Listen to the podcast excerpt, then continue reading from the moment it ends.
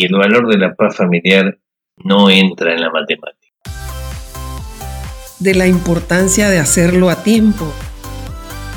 Pero no necesariamente las, las empresas familiares tienen que ser pequeñas. Hay grandes empresas familiares eh, en todos los países del mundo que tienen eh, unos tamaños que compiten perfectamente con empresas no familiares multinacionales.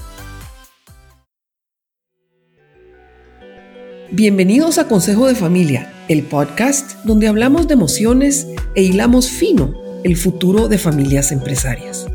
En nuestro último episodio conversamos de qué tenemos y cuánto tenemos y cómo, a través de la evaluación, aliviamos la incertidumbre. Esta vez se trata de una situación de fallecimiento de uno de los socios. ¿Qué pasa y cómo la evaluación nuevamente es un recurso para resolver una situación que puede escalar a un conflicto mayor de consecuencias imaginables.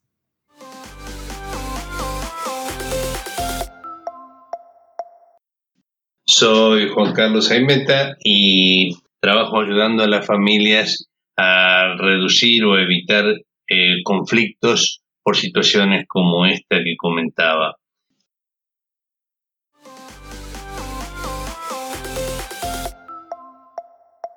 ¿Tengo que ser socio de quien no quiero? ¿Estoy obligado a ser socio de mi cuñado o de mis sobrinos cuando muera mi hermano? ¿Y tiene algo que ver esto con la evaluación? Hola, Margaret. Qué linda pregunta. Bueno, esto es el caso de Leonardo. Leonardo vivió con mucha preocupación qué sería de su felicidad y qué sería de la supervivencia de la empresa el día que, fallecido su hermano, él se viera de socio con sus sobrinos. 50% del taller cada uno y no se los imaginaba ciertamente ni metidos en la fosa, ni renegando con los operarios, ni con las manos sucias de grasa. Los imaginaba mm, coquetos en oficinas vidriadas con vista a la laguna, pero les parecía que hasta tenían un cierto desprecio por el negocio de su padre y aunque les interesara el dinero, no tenían el amor que él y su hermano le habían puesto a ese taller. De tal manera que la situación lo preocupaba, y si bien él disponía de dinero particular, de emprendimientos familiares y del patrimonio de su esposa, no sabía muy bien cómo manejar esto. Por suerte se ocupó del asunto a tiempo y se combinaron dos cuestiones. Una es una figura jurídica conocida como derecho de preferencia, que es la preferencia que tiene un socio de quedarse con las cosas del otro cuando el otro no las quiere más o cuando no puede tenerlas más porque ya no está más. Entonces, ese, ese, derecho, esa posibilidad que él tenía de impedir que los sus sobrinos se convirtieran en socios ante la muerte de su hermano, tenía que estar complementada por una, un cálculo serio y razonable del valor total del taller. Porque aunque se aceptaran estas, este acuerdo entre ambos, el que sobreviviera al otro debía indemnizar o compensar a los herederos del socio que ya no estaba.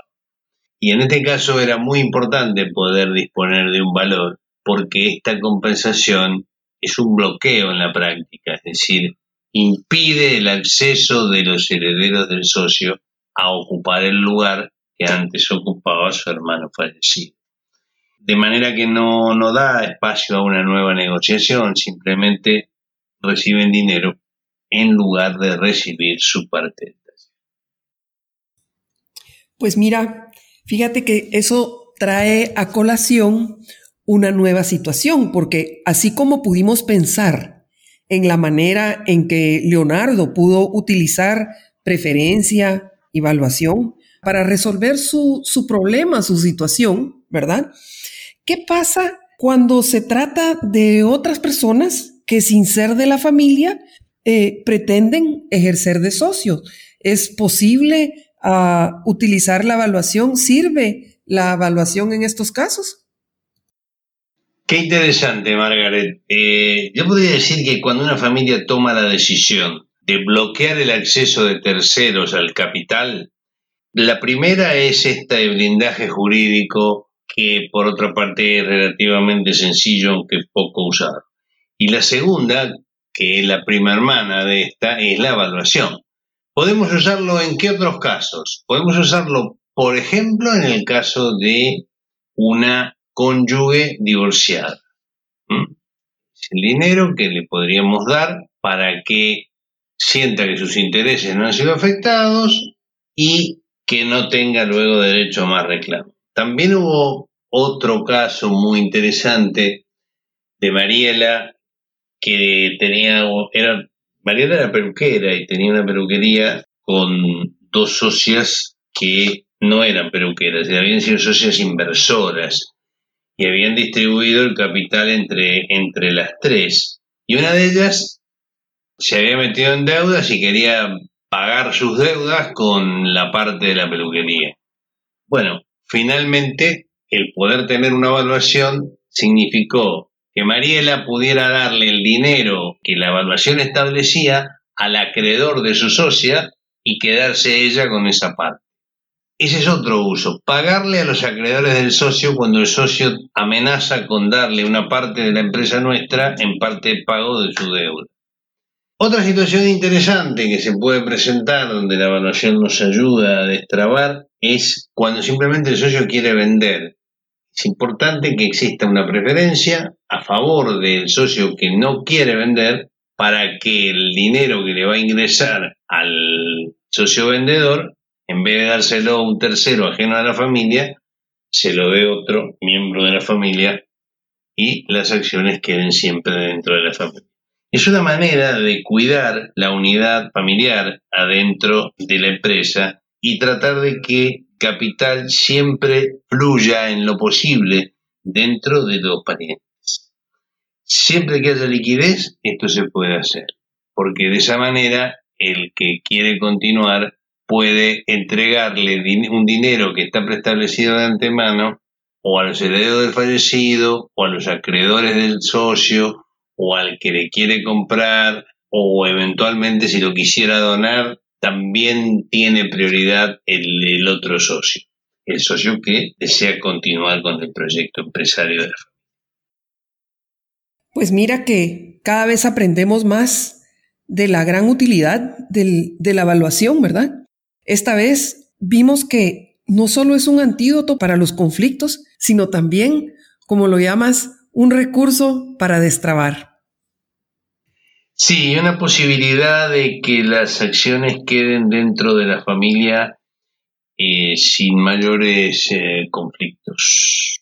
Porque todos están de acuerdo y como nadie sabe quién lo va a necesitar, todos saben que si el que le toca irse es a él o el que quiere vender es él, estos acuerdos se aplican tanto en un sentido como en otro, tanto para el que tiene que pagar como para el que cobra si es él quien desea irse.